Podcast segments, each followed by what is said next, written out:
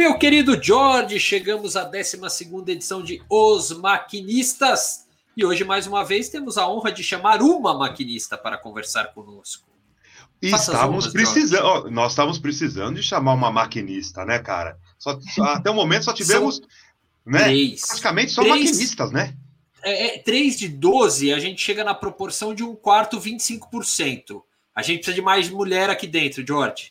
É, Chama é, ó, a Alice para falar não, com a gente. Não, não, não, não, estamos bem, né? Não estamos bem. Não. Mas como a Alice, ela, ela vai aumentar a estatística, né, feminina do podcast, Alice, muito bem-vinda, viu? Vai ser, eu não tenho dúvida que vai ser um bate-papo show de bola.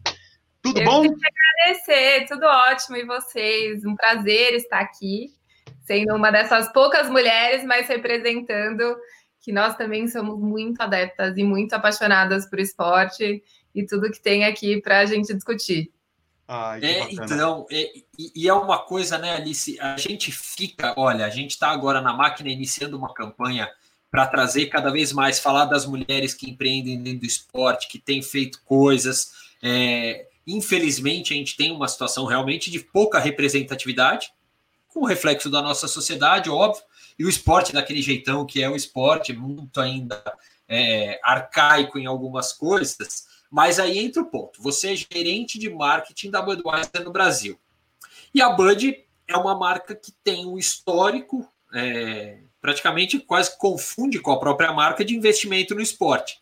E aqui no Brasil não deixa de ser diferente. Agora eu queria entender como é o teu trabalho pensado, pensado nesse lado de patrocínio esportivo na Bud, Alice. Bem-vinda. Obrigada. É, então, assim, é, como você falou, Budweiser, é dos, dos 140 anos de história, é, eu acho que a marca sempre esteve muito ligada ao esporte, mas sempre com essa essência muito americana, né, da marca. Eu acho que começou tudo isso muito com essa essência americana. Então, quando você vai ver o histórico da marca, é, o, o, o, time de St. Louis, né, que é onde, é, em Missouri, que é onde nasceu Budweiser, é, o time de, de Major League Baseball de lá, foi algo que foi abraçado até pela família é, Bush na época, né, da Anheuser-Busch, é, para de fato divulgar o esporte, para fazer com que o esporte continuasse dentro da cidade. Então é uma coisa que sempre teve muita força. E aí quando chegou no Brasil, é, dez anos atrás, né, no, a, a Budweiser de fato assim chegar com força e não ser só uma só importada aqui no Brasil, ela chegou também muito através do esporte. Então, ela começou é, muito ligada ao UFC. Eu não sei se todo mundo lembra, assim, mas ela tinha uma conexão muito grande com Anderson Silva na época. E aí, com a evolução da marca, a gente foi entendendo que os potes coletivos talvez traziam, é, conseguiam construir para a marca algo um pouquinho mais premium, um pouquinho mais aspiracional. Acho que o UFC no Brasil começou de uma forma mais premium, mas ele foi se popularizando. E aí, com essa popularidade muito grande do esporte, a, mar a marca de fato foi e voltou às suas origens americanas e abraçou é, muito esses esportes internacionais. Então, claro, a gente tem com muita força a NBA é, que, que, no Brasil, orgulhosamente, a gente é a marca que é mais lembrada relacionada à NBA no país.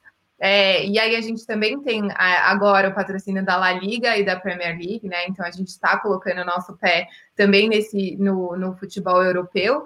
E como sempre, é, a gente também é patrocinador oficial global da Copa do Mundo, né? Então aqui no Brasil muitas vezes as pessoas é, ligam Brahma com isso, porque a Brahma acaba sendo a marca que é muito mais ligada à seleção e, e, e localmente é a marca é, brasileira que fala de Copa do Mundo, mas Budweiser é a patrocinadora oficial da Copa do Mundo no mundo inteiro.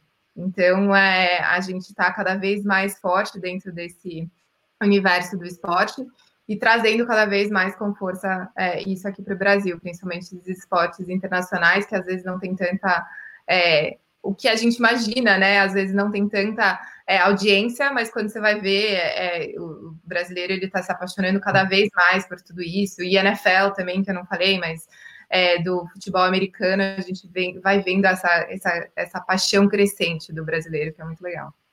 O, Eric, é, que abertura, hein? Que abertura. Não, começou, começou com chave de ouro, né? Para a gente tentar aumentar a nossa estatística com a presença feminina, é, é, é, só, é só bater palma, cara. Só bater palma. Podemos fazer um fast podcast, porque já terminou o já passou tudo, cara. Não, e, e tem, tem uma coisa interessante. Você vê, tem, tem uma coisa muito legal, né? É tanto patrocínio que até ah, só a NFL, a gente esquece um pouco às vezes de citar. é, não, eu, isso que eu não sou da, da marca nos Estados Unidos, que se tivesse nos Estados Unidos eu teria que começar ah. a Major League Baseball, NHL, tem até NASCAR, então você vai imaginando assim, que tem de esporte, o Budweiser está lá nos Estados Unidos, sem Meu. dúvida. Sensacional. É, conta pra gente, Alice, é, a partir de tudo que você comentou agora, no Brasil, qual, é a, qual é a estrutura do time Budweiser? Aqui no Brasil, então, é, eu sou é, a gerente da marca como um todo, aí eu tenho, uma, tenho duas pessoas diretas no meu time, uma pessoa que cuida é, da parte de execução, então tudo que é planejado, ela cuida da parte execucional mesmo da marca, e aí eu tenho outra pessoa que cuida do que a gente chama de passion points, então, é de fato o esporte internacional e a música também é, para é, a Bud especificamente. E aí, e também ajuda a transformar com que esses passion points eles se tornam realidade. Isso é o time direto, a gente não deve, a gente trabalha com times muito enxutos, mas a gente também tem é, pessoas que a gente chama de dotted line, né? Então tem uma pessoa que cuida só é, da área de connections, que é muito ligado à mídia, e, e, e estratégia de canais.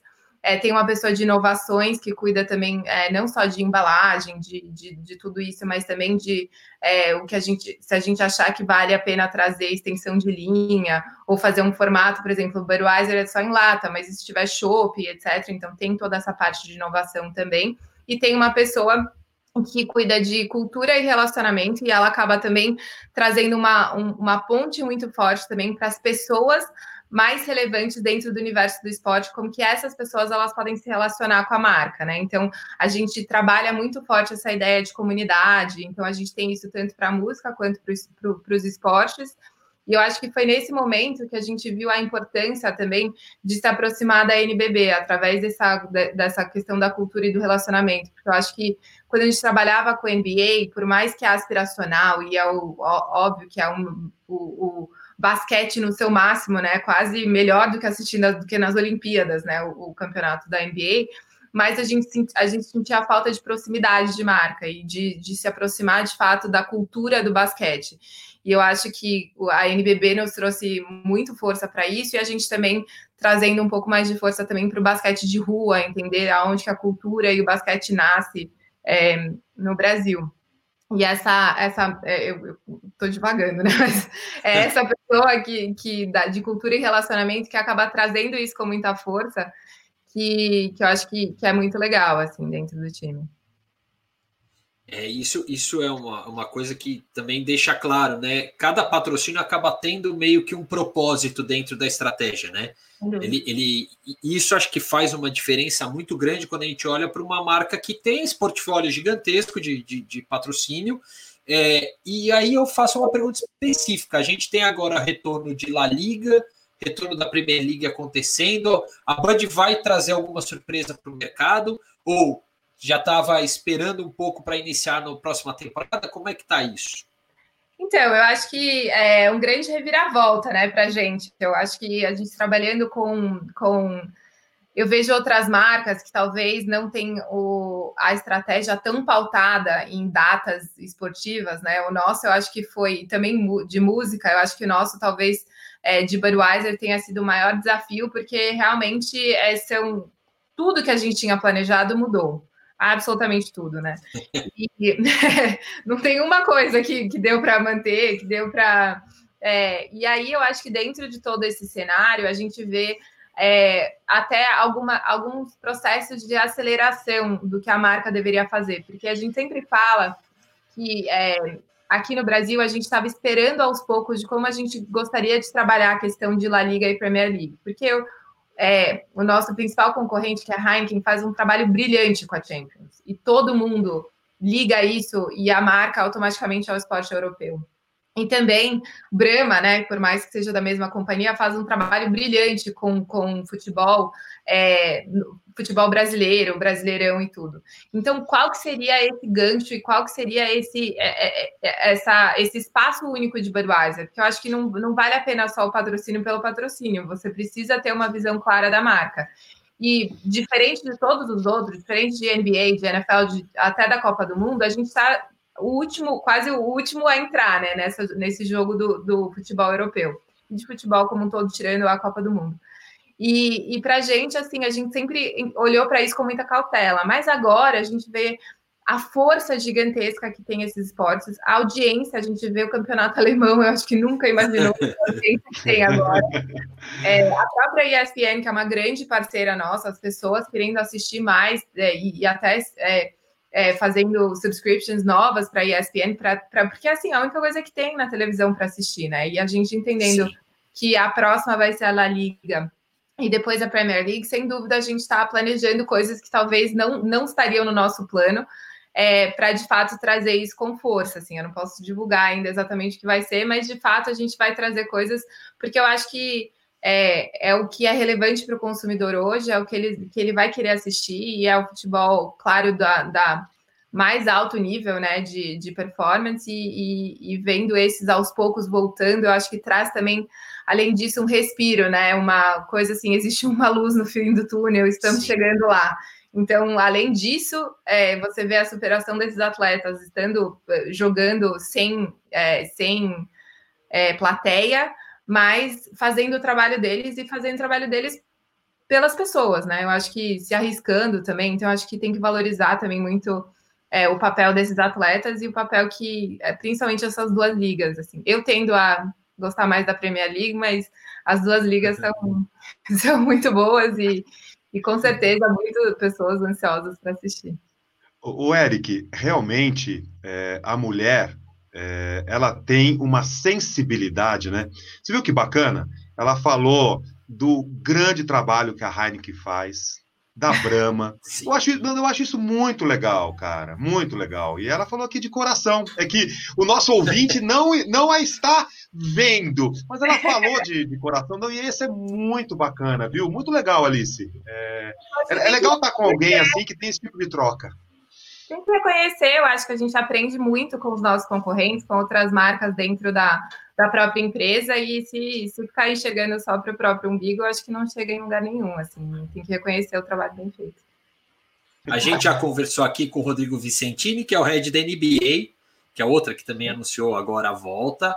Uh, conversamos com o Albert, que é o representante da La Liga no Brasil. Uh, e aí os dois falaram uma coisa que chamou muita atenção e que que era mais ou menos aquilo que se esperava, né? A TV ganhou uma grande, e a Alice falou isso claramente, a TV ganhou um protagonismo que ela fazia até tempo que estava perdendo. Qual a importância que a TV passa a ter nessa estratégia de ativação de vocês? Porque antes ela estava muito focada no evento, tanto a NBA House quanto as próprias ativações que a Bud fazia. A Bud House ela, ela trazia né, alguns eventos para dentro do, do Bud Mansion, né, que é o das mansões né, da, da, da Bud. Oi? Bud Basement, isso, já mudou o nome. É, Bud Basement, isso, isso, isso. É, é, como é que agora a Bud vai se comportar? É muito mais buscar essa interação com o consumidor? Vai ser rede social? Vai ser televisão? Como é que vocês estão planejando um pouco, sem entrar na estratégia, mas uma pincelada mesmo? É, o que eu acho, assim, que a gente tem conversado muito com os nossos parceiros e também entendendo a necessidade do consumidor, eu acho que vieram muitas coisas para ficar. Então, quando você pensa em lives e coisas assim, o consumidor ele já trouxe isso para o dia a dia dele como uma rotina, como uma coisa que ele vai continuar. Então, igual eu tinha falado antes que acelerou alguns processos, esses processos também aceleraram, né? Da pessoa tá acostumada agora a assistir coisas pela internet por muito mais longa duração e que está acontecendo naquele momento. E também toda a nossa plataforma de e-commerce aumentou muito, né? Então, tanto o Zé Delivery que a gente tem, que é uma compra que chega na sua casa até uma hora, ou, ou compras é, programadas no Sempre em Casa, ou até é, o Empório das Cervejas, você vê uma aceleração de tudo isso. Então, acho que agora, quando a gente pensa no esporte ao vivo, é, isso vai, a gente quase tem que é, aplicar tudo que a gente aprendeu com as lives, eu acho que para essa estratégia, sabe? Então, as pessoas é, vão começar a usar aquilo como um momento de entretenimento dentro da casa dela. E quanto mais a gente conseguir trazer primeiro esses momentos de entretenimento para dentro da casa, ou de forma virtual, ou de forma de delivery, ou de entrega, ou de alguma coisa de uma forma inovadora desse tipo, a melhor. É, e também entender o que, que acontece quando você vai voltando aos poucos, né? Então a gente tem é, é, muito bom fazer parte de uma empresa global porque você tem exemplos. A gente conversa com, com eu converso com o time de Budweiser na China, entendo o que, que eles estão fazendo. Eu converso nos Estados Unidos, na, na Europa. Então cada um está num estágio diferente. E também eu acho que Bud ela precisa ser a marca que ajuda as pessoas a se reconectarem também através do esporte, né? Então o que, que vem depois da desse momento só ao vivo, que não tem não tem pessoas, e como que a gente consegue aos poucos, sabe, é, entregar uma experiência para a pessoa que ela se sinta que ela está lá, ou quando tiver distanciamento social, ou seja, as pessoas podem voltar para assistir, mas vai ser um número ilimitado. Como que a gente consegue não só incrementar a, a experiência que aquela pessoa está tendo, que está no estádio, mas está mais vazio, está uma experiência diferente, quanto também para a pessoa que continua em casa. Então, acho que é, você tem que ir pensando além, assim, né? Usando a casa da pessoa como, de fato, um, um espaço de entretenimento cada vez maior. Então, não só de entrega de cerveja, mas às vezes entrega de outras coisas que pode ajudar a incrementar é, esse espaço, ou ajudar as pessoas a se conectarem com os amigos, né? Eu acho que muitas pessoas usam o Zoom hoje, às vezes, só para é, reunião, mas por que não fazer reuniões também para você assistir outros esportes? Ou como que você pode é, sempre usar a tecnologia que a gente aprendeu nesse, nesse, nessa pandemia para otimizar a experiência da pessoa é, cada vez mais junto com o esporte? É, até, Alice, eu acho que é importante a gente é, mencionar para o nosso ouvinte, é, o Eric, em, em, alguns momentos, deu uma travadinha. Isso não significa que o Eric é gago ou que ele tem que procurar uma fono. Nada disso, é porque é a conexão, né? Isso é importante. É importante. É, a, a, Alice... E, a, Band, a Band está fazendo melhor as conexões com o consumidor do que a minha internet aqui. Mas, é, é, Eric, nós estamos ligados é, de maneira astral, porque eu ia fazer essa pergunta para a Alice agora. Com, com o estouro da pandemia, é, como se deu o replanejamento é, da Bud no relacionamento com o consumidor? Né? Não só pensando no Brasil como o mundo, né? porque mudou, né? temos uma mudança em curso. Conta um pouquinho para a gente. Então, é, eu acho que é um, quase um replanejamento é, semanal, né? Vou dizer, porque eu acho que tudo que a gente tinha planejado e até a forma em que o consumidor reage às coisas e como que ele está se acostumando com tudo, tudo muda, né? E assim a gente vê também muitas é, peculiaridades locais. Então, não, não tudo que o chinês passou e sentiu e, e viveu é a mesma forma que o brasileiro está tá estabelecendo, né? Eu acho que é, a gente tem uma sorte de ser uma marca que é quase uma love brand, assim, eu, eu, falo que são poucas as pessoas que têm a sorte de, que, de trabalhar com uma marca que se eu tivesse com uma camiseta escrito Budweiser aqui, todo mundo ia achar super estilosa e ninguém ia falar assim, nossa, ela tá usando uniforme, né? Não, as pessoas têm orgulho de usar a marca estampada, assim. Então, é, essa conexão muito forte com os nossos consumidores, esses consumidores leais, eles continuam independente do formato. E aí, como uma marca global, a gente viu que no começo é, principalmente pela força de tudo que estava acontecendo com a música, a gente precisava continuar, até porque a pandemia ela começou no momento é, aqui no Brasil, toda a parte de quarentena, ela começou duas semanas antes do Lollapalooza, que é um dos maiores eventos que a gente patrocina. Então, o primeiro momento foi de fato junto com a música da gente conseguir manter com que a música continuasse, né? E que a música continuasse, isso não significa só através de lives, mas de apoio de artistas, apoio de, de pessoas de produção, apoio de tudo, para garantir que quando isso passar, esse universo de entretenimento ele continua, né? E aí, junto com o Global, a gente fez uma plataforma chamada One Team, que não só a gente ajudava todos, mas a gente também como marca, e aí isso foi junto com os Estados Unidos, com o Canadá, com o México, com é, alguns países na Europa, na Índia também, que a gente é, fez uma campanha ativa para ajudar o que a gente chama dos novos Kings, né? Que os novos Kings, que na verdade deveriam ser Kings sempre, mas que foram estão começando a ser reconhecidos agora, que são os médicos e os profissionais da saúde. Então a gente fez e a gente dedicou todas as nossas lives a essas pessoas a esses skins e arrecadamos fundos junto com Médicos Sem Fronteiras e com o Hospital das Clínicas aqui no Brasil também, para de fato ajudar o que a gente chama, né? A gente é a marca do. A gente é o King of Beers e a marca dos Kings, a gente está muito acostumado a sempre falar dos Kings do esporte, dos Kings da música, mas Kings são esses os primeiros Kings que surgiram nessa pandemia, que são os mais esquecidos, né? E a gente trouxe isso com muita força, isso foi muito bem recebido. É, e muito bem apoiado, tanto que muito, até os, muitos artistas que participaram doaram o cachê deles, é, para essa causa como algo muito importante. Foi, como eu falei, uma coisa, uma iniciativa global. Então, foi muito positivo. E, e eu acho que com, com a, aqui no Brasil ainda não, mas quando a pandemia começa a voltar a descer a curva, né?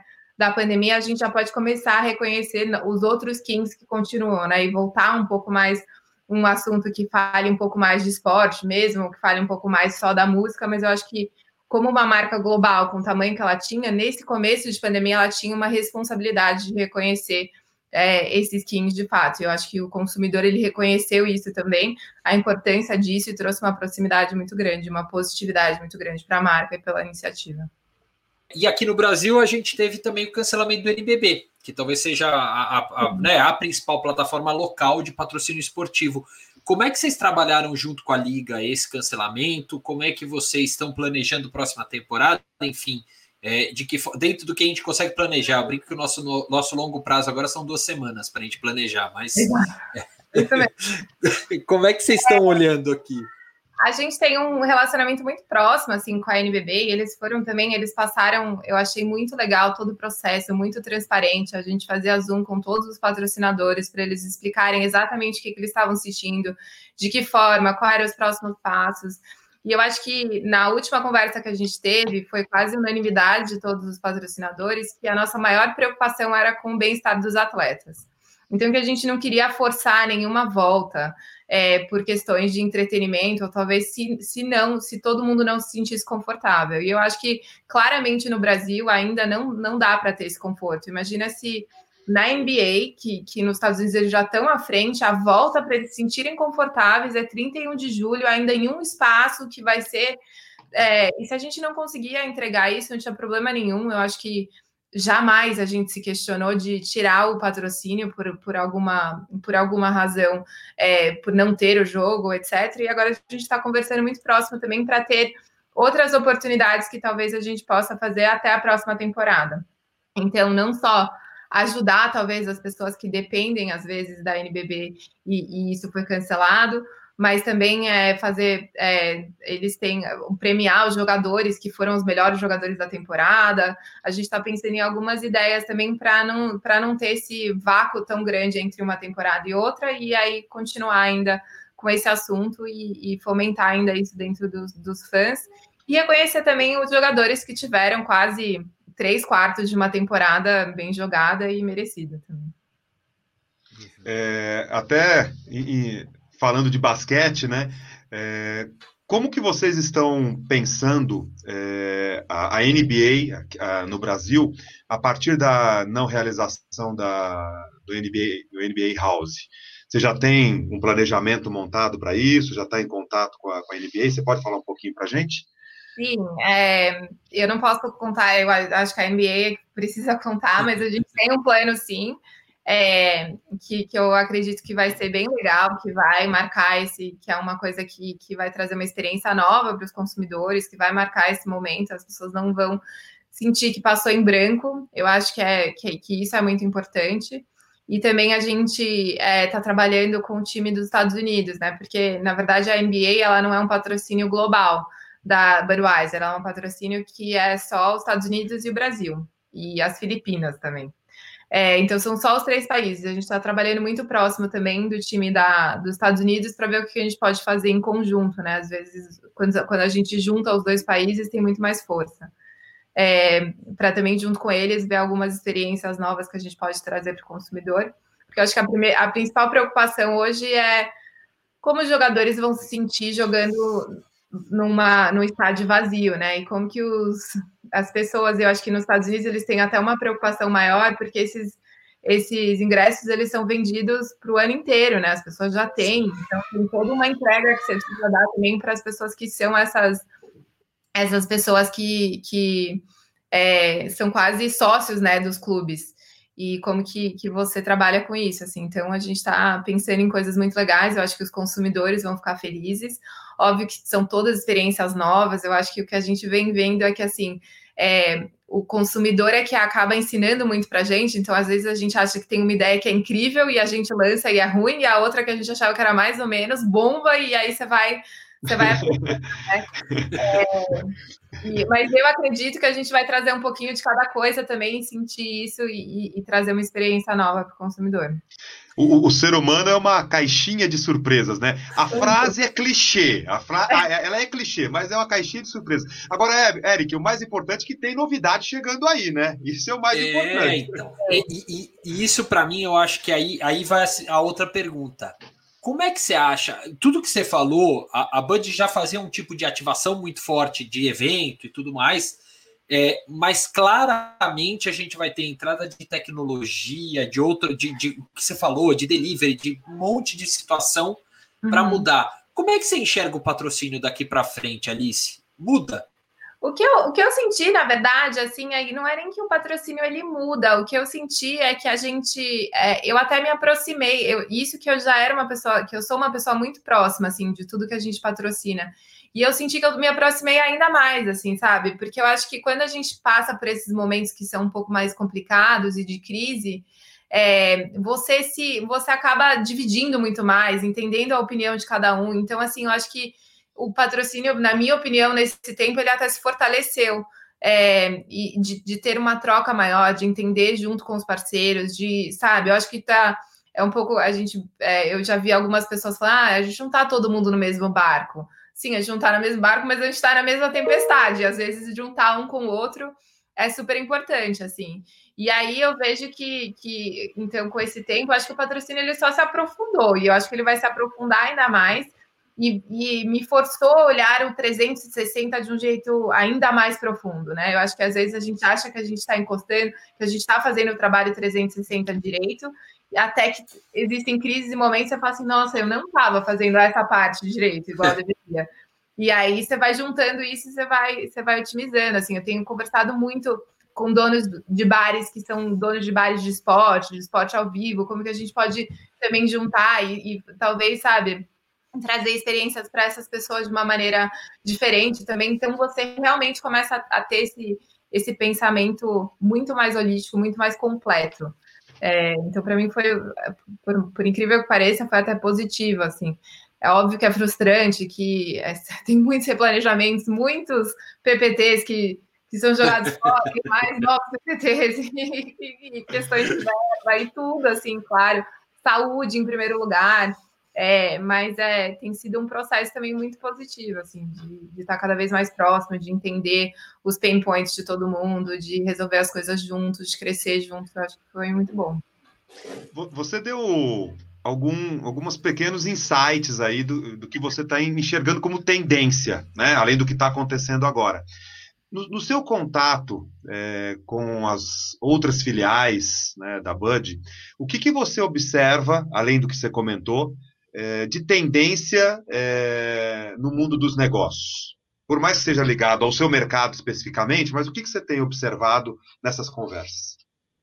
Eu acho que, assim, sem dúvida nenhuma, é um crescimento, como eu falei, muito grande do e-commerce, né? E da confiança do consumidor nessa, nesse meio de, de consumo. Então, é, eu acho que, que isso, sem dúvida, teve uma força muito grande. O que eu vejo também é a importância de marcas com propósito. Assim, eu acho que o que eu, eu vi o fortalecimento muito grande de marcas que elas vão além do que elas só vendem a você. Se ela tem um propósito, ela tem uma clareza, se ela tem um, um, um, um RTB muito claro, assim, os consumidores tendem a continuar com essa marca mesmo nesses, nesses momentos, né? Porque eu acho que é, às vezes você sempre pensa, eu, eu penso assim, ah, se, se amanhã é, a marca, a sua marca deixasse de existir, o que, que mudaria na vida dos consumidores? O que que e eu acho que nesses momentos de pandemia isso vira quase uma realidade, né? Assim, a pessoa tem que ter mais escolhas e etc. E eu acho que, que vai vendo assim a importância de marcas que tenham mais legitimidade, marcas que têm mais credibilidade, marcas que têm história de fato. É, então eu vi isso e eu vi muito a importância de marcas prestarem serviços, além do, do que ela faz, assim. Então, serviços para o consumidor, é, auxiliar de fato da forma que ela precisa auxiliar. Então, acho que isso é uma tendência que não, que não vai embora. É, tanto que você vê que é uma preocupação que a gente vê uma, uma preocupação crescente em sustentabilidade para os consumidores. Então, a gente nem está falando de sustentabilidade hoje, é uma pandemia que está é, um vírus mas que a gente viu que a, a, os consumidores a, hoje têm uma preocupação maior para as marcas serem mais sustentáveis do que eles tinham antes da pandemia. Então, acho que também tem uma questão de parar para pensar e entender tudo o que está acontecendo. É, e esse momento e essa pausa de reflexão acaba mudando muito o comportamento dos consumidores e por reflexo de negócios como um todo, assim. Então, acho que cada vez mais marca, as marcas e as empresas elas têm que ter um propósito claro e exercer a sua é, esse propósito, exercer o, o, máximo que ela consegue dentro dessa, desse universo é, de uma maneira relevante, que os consumidores sintam isso de fato. Assim, eu acho que, que é, é, o que eu enxergo com mais longevidade. Assim, eu vejo algumas coisas que a Ambev está fazendo, é, por exemplo, Stella Artois, que está ajudando restaurantes, e você vê o agradecimento das pessoas. Assim, eu nunca imaginei que vocês iam parar para pensar em mim nesse momento e conseguir, sabe? E assim, eu acho que, que isso faz com que as pessoas pensem isso duradouro e eu acho que isso não vai embora. Eu acho que assim, acabou a pandemia, ninguém vai querer mais que as marcas pensem dessa forma. É, então, eu acho que isso, sem dúvida nenhuma, é algo constante, assim. E aí também é o que eu falei, é o e-commerce, né? Eu acho que a Amazon, já era forte, mais forte ainda, é, as pessoas vão acostumar cada vez mais a se conectar de uma forma virtual, que por mais antes as pessoas já faziam eu acho que elas estão aprendendo a ter mais intimidade também, mais proximidade, não é uma coisa só de ligar. É, eu queria ter comprado é, ações do Zoom antes disso, eu não sabia. Mas nem acho que nem o dono do Zoom sabia. Não, juro, é... Com certeza ele não sabia. Mas, é. mas a Magalu também, né? Eu devia ter. Impressionante. Mas, mas eu acho que, que é isso, é quem soube, e a Ambev soube também, como poucos, responder rápido, né? É, eu, eu, costumo brincar que a, a pandemia ela provou quem de fato é digital no pensamento, né? Não só na, na de falar, ah, eu sou uma empresa digital, ok, eu tenho presença no digital, eu faço campanha de mídia, eu invisto milhões no Google, no Facebook, o que quer que seja, mas é, pensar digitalmente não é fácil. Como é que vocês estão pensando essa conexão com o torcedor se ele vai ficar a maior parte do tempo ainda de casa e não ainda num bar, não ainda no estádio? Como é que vocês estão enxergando isso, Alice? Eu acho que além de ações para a marca trazerem experiências, igual eu falei, para dentro da casa da pessoa da melhor maneira possível, então não só virtualmente, mas através de e-commerce e tal também é, não só levar o produto para casa, mas às vezes experiências de fato para casa do consumidor. Você ter também essa coisa de, de entretenimento é, além. Então, a gente vem discutindo, por exemplo, será que tem uma visão do jogo diferente que a pessoa pode ter, que seria da plateia, sabe? Já que ela não está lá ou como que a gente às vezes pode ajudar a colocar o consumidor lá na plateia, né? Então, para o próprio time sentir, eu não sei se vocês viram, mas acho que foi na Dinamarca que eles fizeram Sim. um negócio inteiro de zoom de consumidor, assim. Então, é, você tá Estive tá... lá. Tá... eu fui lá, eu vi o jogo, vi uma das fotos, eu apareço, inclusive. Tem esse fundo. Você, você olha o fundo depois aqui da minha tela, é o fundo que está lá, lá na arquibancada da Dinamarca. O problema, Alice, já falando aqui como consumidor, eu não pude ver o jogo. Ah. Pelos direitos de transmissão, eles não podiam. Aí é aquela história. O que, que eu acho? Dá para você vender para o exterior. Então, se na, na, Dinamarca ninguém vendeu o direito de transmissão para o Brasil, é. abre o sinal do vídeo para cá. Né? É, eu acho é, que a gente tem o, é muito positivo sempre com isso, que é que eu falo, assim, que, que até uma questão do porquê que, que os patrocínios aprofundaram é até porque eu acho que a gente viu quanto as coisas se fortalecem com parceria. Então, se eu quiser Sim. fazer uma coisa sozinha dessas, é, provavelmente ele vai ficar muito mais limitado que se eu fazer isso junto com a ESPN, ou junto com a Sport TV, ou junto com a Band, e junto claro. com a NBA, que a NBA também quer prover isso para os consumidores. Aí, quando você traz todo mundo junto, você consegue trazer uma experiência muito mais forte. A gente viu isso muito nas lives, assim. É, não, não adianta você querer fazer a live só você, a marca inteira, fazer só aquela live, porque a proprietária é sua. Quando você começa a trazer outros parceiros, você engrandece muito mais, você entrega uma experiência barateia para o consumidor, barateia, então você consegue fazer mais.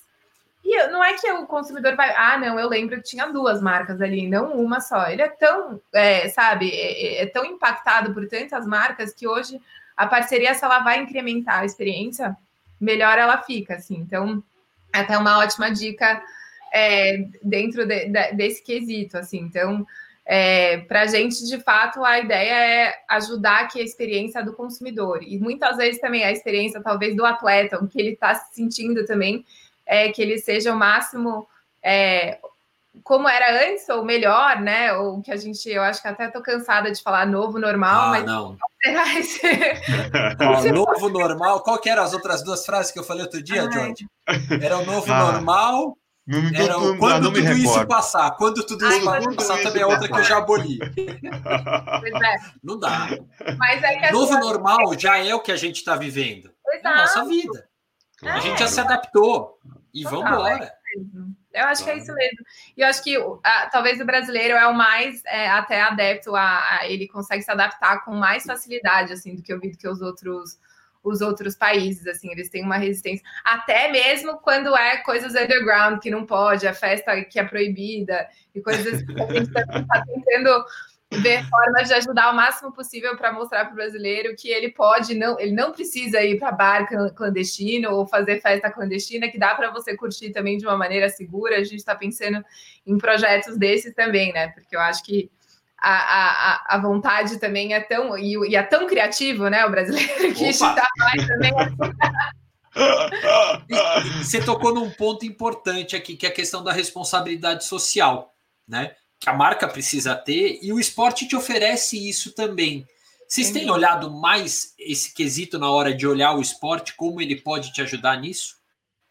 Sim, eu acho que é, é até engraçado, porque no, no começo é, quando eu entrei, assim, dois anos atrás, às vezes a gente tinha até certa dificuldade de trabalhar com alguns atletas, algumas coisas, ou até músicos que falam, ah, não faço nada com bebida alcoólica. E aí, quando você começa a mostrar um compromisso de marca e uma responsabilidade de marca como um todo, eles acabam até abrindo exceção, entendendo que trabalhando junto, é, a voz da marca ela pode até criar uma mudança mais positiva. Então, e eu acho que o esporte, sem dúvida nenhuma, ajuda nisso é, em grande maioria, e eu acho que principalmente os esportes que a gente patrocina, eu acho que o exemplo da NBA, o exemplo dos atletas da NBA, eles superam, na minha opinião, qualquer outra liga. Eu fui, o ano passado eu estava em Cannes e eu vi uma, uma, um, uma mesa redonda do, do cara de, do, do, da pessoa principal de comunicação da NFL com, com um ex-jogador e dois jogadores atuais e eles estavam falando da importância que eles veem cada vez mais da, do jogador e como ele representa o esporte.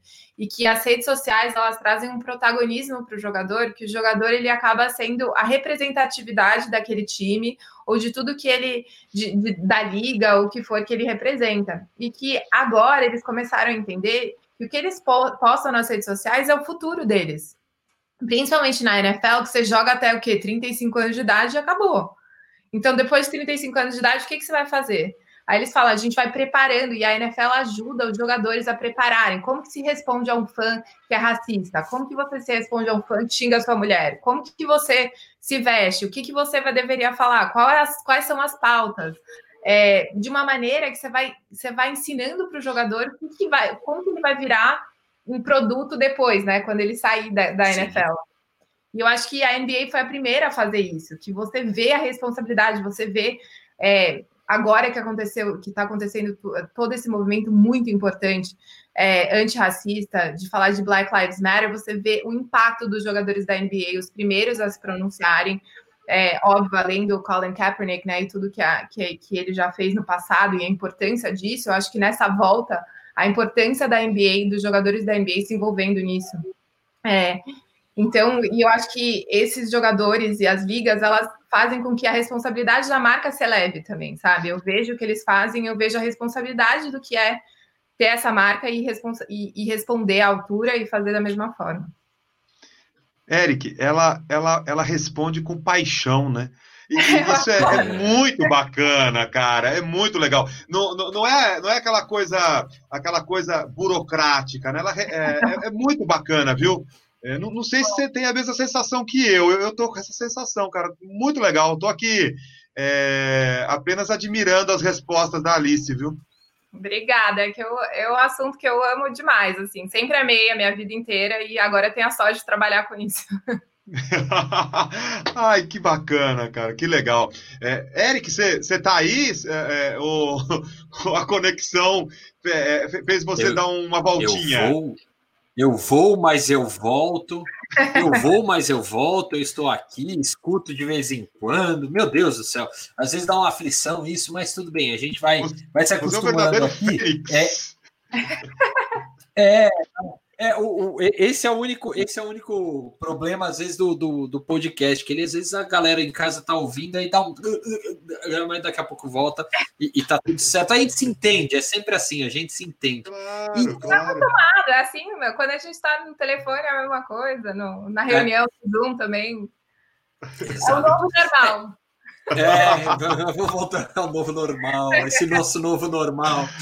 É uma coisa de louco. Agora, é, dentro desse novo normal, Alice, como é que é, a Bud é, vai, vamos dizer assim, enfrentar no bom sentido, óbvio, a concorrência nessa questão de fazer um patrocínio esportivo ser lembrado, é, ser, ser confundido com a própria marca, né? Como é, por exemplo, como você citou e lembrou, a Champions com a Heineken. Como é que vocês olham e falam assim, bom, pegou claramente ali duas propriedades muito boas, como a La Liga e a Premier League. É, tem outras é, iniciativas por vir? Como é que vocês estão olhando e como vocês veem esse futuro? Sim, eu acho que é, tem, tem iniciativas locais e iniciativas globais. Assim, eu acho que iniciativas locais, eu acho que principalmente em relação a, a, a é, o futebol, né? O futebol é, internacional, o futebol europeu, eu acho que é muito abraçar essa oportunidade dessa audiência crescente que tem agora, desses esportes que estão, que, dessas ligas que estão voltando agora, e otimizar isso da melhor maneira possível. É, através das, das maneiras que eu já falei, de trazer experiência para casa, de ativar e-commerce, de falar, e eu acho que a gente tem uma parceria muito boa com a ESPN para trazer coisas de fato relevantes para o consumidor, do jeito que ele gosta, sabe, junto com com. Eu acho que a é, ESPN tem um elenco incrível também, né? De, de comentaristas, narradores, que também ajudam muito a contar essa história para gente. Então, acho que é uma parceria muito grande com eles para isso. E eu acho que sendo o primeiro a voltar e voltar com força e com consistência já é um primeiro passo, né? Então, se você já está trazendo isso de uma maneira muito relevante. E aí, é, junto com o global, aí sim é elevar é, a conversa da marca para os kings dessas ligas, né? Então, acho que o ano passado a gente teve algo muito pontual que a gente fez com o Sérgio Ramos, e a ideia é pegar um king esse ano, é, que eu não posso revelar ainda qual é, mas é, é um mas é o king.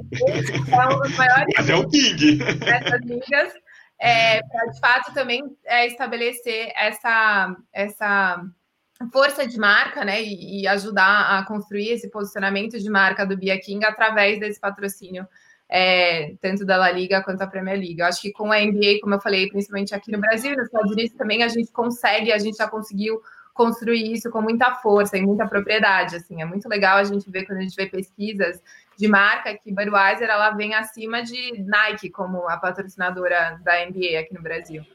Então tem muita força a marca, eu acho que a gente já está conseguindo trazer e a gente está tá, tá junto com, com o crescimento, né? Então a gente está crescendo junto, que é muito legal. Assim, você vê que quando antes era só ESPN, agora é ESPN Sport TV, agora é ESPN Sport TV e Band, e aí você começa a ver que dentro da Globo, do Globo Esporte, tem Tackle Tuesday, que é só para falar de, de NBA, dentro da Globo, sabe? Então acho que você vai vendo o crescimento desse esporte e a gente crescendo junto com ele sem dúvida traz essa credibilidade que a gente gostaria. E aí a gente falou um pouco de NFL, mas também tem, né, todo esse momento que a gente usa aqui, principalmente no Brasil, dos playoffs e da, do, do Super Bowl, É, até porque a gente tem tanto patrocínio e tanto asset que é bom também trazer um foco, né?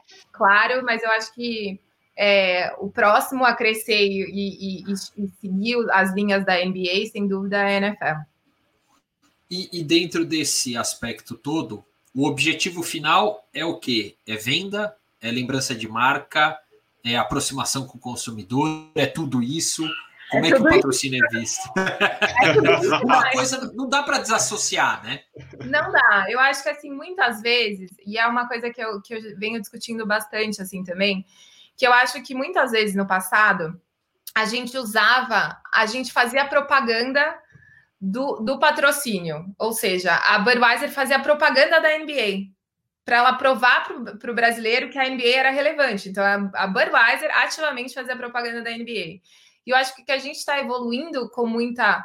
Com, com, com, muita força junto com a NBA é que não, é que a gente tem que a gente tem um posicionamento de marca claro e que esse posicionamento ele precisa ser é, visto através da lente da NBA, igual ele vai ser visto através da lente da La Liga da Premier, etc. Aí você consegue construir cada vez mais é, uma mensagem única e clara. E aí você consegue construir esse equity de marca, que aí com com, é, como resultado, tem resultado de vendas, tem resultado de, de é, aproximação com o consumidor e etc. Porque eu acho cada vez mais verdade o consumidor enxergar, mais credibilidade o consumidor enxergar e consistência também.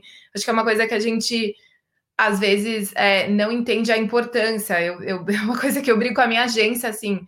É, eu quero um tom de vermelho de Budweiser, um tom. Eu não sei por que, que às vezes vem dois tons, entendeu? Ah, mas você é muito chata. Eu sou chata mesmo, porque é um tom. Se todo mundo vê esse um tom, você acha que o Itaú tem cinco tons de laranja que ele vê às vezes? Não. eu acho que tem também isso, assim, porque eu acho que a lembrança de marca, às vezes, a gente leva é, como algo que é, é, secundário, mas não, assim, eu acho que, que ainda mais com tanta informação, tanta, tanto impacto, tantas pessoas, elas precisam ter isso, é, a marca com muita clareza e muita então é uma, é assim, não tem, não é uma coisa, é tudo. e é uma bela ferramenta o esporte para storytelling, né? Sem dúvida, sem dúvida, assim, eu acho que é, todo esporte, como eu falei, eu sou, eu sou apaixonada por esporte, sempre, sempre fui, assim, e eu acho que cada esporte ele tem essa ferramenta de storytelling, eu acho que a gente tem esses patrocínios, é, principalmente os patrocínios de Bud, eles vão muito junto com a história da marca, assim, sabe? Então, quando você vê a essência da NBA, os jogadores da NBA, tanto da NFL, e aí até quando você entende melhor La Liga e Premier League, porque a escolha desses dois também, você vê muito essa questão de superação, de, de de é, super, quase uma é, é, é, entrega superior, né? Uma coisa assim que, que você realmente vê que, que tem muito sync com os valores da marca. E eu acho que isso é muito legal, tanto no Brasil quanto no global, a preocupação de só ter patrocínios que, tem ligado, que são ligados a isso, sabe? Eu acho que às vezes a gente se empolga e, e, começa a patrocinar um monte de coisa e depois você vai ver que não necessariamente tem, o, a, tem a essência de marca e você acaba jogando dinheiro fora só porque você quer colocar a sua marca ali. Eric, o que, é que você tem a me dizer? É hora? É, é hora. hora. Alice, Alice é, é, é, mais divertido do momento é o seguinte: o, o, pessoal fica assustado quando a gente vai falar. Mas sabe o que, que é, Alice? A gente tem já uma tradição aqui no podcast que a, a pergunta de encerramento é. ela vem do nosso Buda, que é este ser careca que emana essas perguntas e essa voz. E aí a gente sempre tem a ideia inicial, né, dentro da nossa, da nossa rotina de planejar e tudo mais. Isso, obviamente, surgiu no primeira vez que a gente gravou o podcast que nunca foi para o ar, que foram os podcasts que foram eliminados pela pandemia, mas surgiu a seguinte coisa: é o momento, George. Faça sua pergunta de encerramento, George. Alice, qual o seu propósito de vida? Mas eu gostaria que você respondesse com o coração. Com o coração. Qual ah. o seu propósito de vida? Eu, eu respondo, eu não sei se vocês repararam, mas eu respondo tudo meio com o coração. Eu não sou uma pessoa muito. Eu sou muito apaixonada, assim, por tudo que eu faço, assim, mas. É, propósito de vida, eu acho que é uma coisa que eu venho pensando muito ultimamente, assim. Eu acho que o meu propósito de vida é tentar deixar um marco positivo, independente do que for. É, eu tenho pensado muito, é, não só com toda a pandemia, e eu acho que você começa a repensar assim. A, o, o quanto poucos os, os, seus atos, menores que eles são, eles podem impactar, né? Uma maioria. Então, assim, o ato de você ficar em casa, o que, que ele pode fazer, e eu comecei a retomar muito e repensar também o que, que as coisas pequenas ou grandes que eu faço, mas principalmente na, nas última, na última semana é, de tudo que aconteceu, é, que está acontecendo nos Estados Unidos, que eu acho que é muito positivo, por mais que, que tenha todo o seu lado, que tenha um negativo, que tenha acontecendo é, violência, mas eu acho que é, eu estava pensando assim, muitas pessoas postando assim, ah, mas qual foi a última coisa antirracista que você fez? Ou qual foi a última coisa? E eu, como mulher, num universo assim que muitas vezes também pode ser machista e numa companhia que assim nasceu muito também com homens e agora vem reconhecendo as lideranças femininas.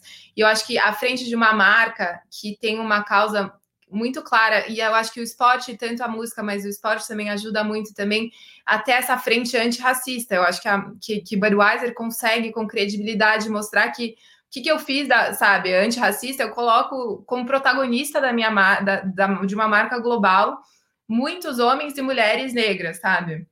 E aí, assim, eu gostaria como propósito, eu acho que não é um propósito macro, eu não penso nessa coisa assim muito, eu não sou uma pessoa de muito longo prazo de pensar nisso, mas de aos poucos, se cada dia eu puder deixar um marco positivo, que seja que eu fiquei em casa e, e, e respeitei a quarentena, ou que seja que eu de fato criei um momento que trouxe uma representatividade para as mulheres, que trouxe, que ajudou as pessoas a repensarem o que é o racismo e o papel deles dentro disso, outras causas sociais como um todo, assim. O meu marido às vezes fala assim: ah, começou a Madre Teresa, começou a falar. comigo, que às vezes a gente briga e eu começo a falar, não, amor, mas. E agora a gente está fazendo uma, uma, na verdade, um, é, chama, é um desafio da Monja Cohen, que são 21 dias. Eu estou no quinto dia, então eu estou no momento mais zen também da minha vida. E aí que eu acho que você vai repensando, assim. Então, para mim, o meu propósito de vida é talvez cada dia, pelo menos, ser deixado um marco positivo, que seja pequeno ou grande. É isso aí, sempre de maneira positiva. Aí sim, a frase que eu gosto de usar assim: sairemos melhores. Sem dúvida. Sairemos melhores. Sairemos dúvida. melhores. Não sei quando, não sei como vai ser, mas sairemos melhores e acho que a gente tem que sempre pensar nisso. Acho não, que já estamos melhores. É, não, e, na, mas, Eric, nós já saímos melhores hoje ao trazer uma mulher, a Alice, e nós mudarmos o patamar do, do, do podcast. Então, mais mulheres no, no, nos maquinistas, Eric. Sem dúvida. Né? Né? olha que podcast muito bacana, cara, muito legal. Ó, muito bom falar com você, viu? Sensacional. Eu adorei. Muito obrigada pelo convite. E sim, mais mulheres. Ah, Sai, Alice. aí, legal! Muito bem, George. Bom, enquanto a gente não consegue trazer todas as maquinistas que a gente quer aqui, você já sabe diariamente máquinadoesporte.com.br.